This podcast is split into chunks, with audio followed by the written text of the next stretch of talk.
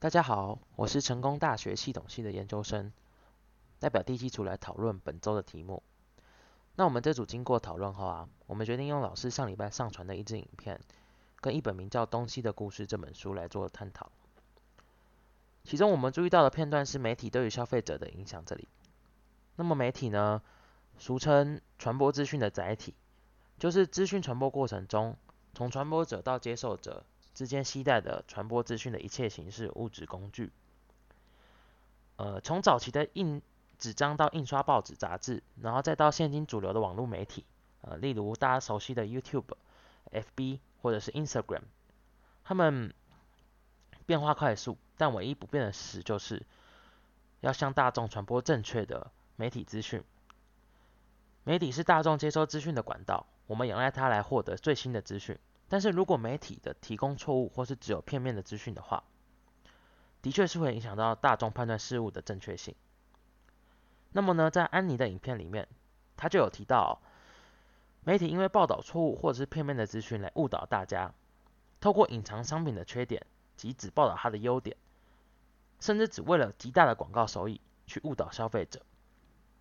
去购买一些你本身根本用不到的东西。我们这组就有一个很好的举例来告诉大家，比如说有一个狗狗的假发的这个商品，那么呢，一开始呢，你看到的时候，你就觉得它是一个很可笑的东西，你不会去注意它。但是当它一直出现在你的社交软体上面的时候，久而久之，你可能就会点进去看。之后呢，渐渐的，下次滑到这个广告的时候呢，你就会你就会想要买，但是那时候你还不一定会买，因为你还觉得那是一个很可笑的东西。之后在 IG 的时候，或许你会发现有几个朋友有买，你可能就会产生错误的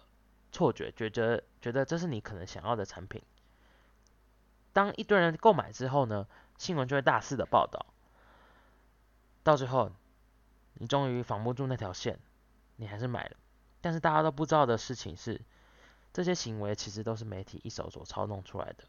它有个专有名词叫做计划性的过时主宰。呃，在台湾也有一个很类似的事件，不知道大家还记不记得？就是那时候台北车站很很著名的一个东西叫做空气的气球这件事情，我记得那时候一个卖一百五十块吧，反正那时候就是一堆人都趋之若鹜跑去买，但是无奈的是等热度一过之后，它就变成一个没有用的垃圾，被人家随气随地的丢在路边、垃圾桶或是街边，那时候风刮起来，满地都是空气气球。所以这是一个，这是一个我们值得探讨的问题。当然，我们也有做过数据统显示，三十一的消费者把社社群媒体的渠道列为他们购买商品之前的第一个地方。所以，我们该如何培养辨别的能力是非常重要的。然而，在《东西故事》这本书里面，里面作者提到，人们对世界贸易组织发起抗议活动，它的原本本质是好的，但是媒体却经过操弄。特别报道里面的暴力事件，去放大检视它，让大家觉得自己抗议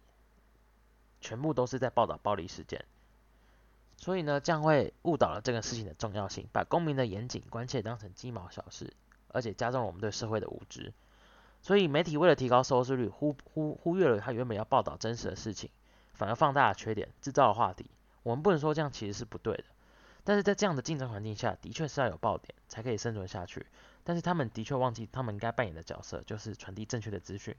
而我们也忘记要当一个聪明的乐听人或消费者。所以我整理出了一些观念跟条条列出跟大家分享。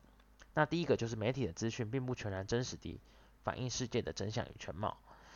第二个呢，就是媒体的讯息都经过复杂筛选、包装、选择与组合。那第三个呢，就是负责的人或是政府财团，它的影响对大众也是很大的。所以呢，以上这些就是我的观点。所以人们应该具有相关的自我判断的能力，而不是被这些资讯牵着鼻子走，失去了自我判断能力，能够接受这些资讯并加以解读，而且成为最有具有媒体素养的约听人或是消费者。谢谢大家。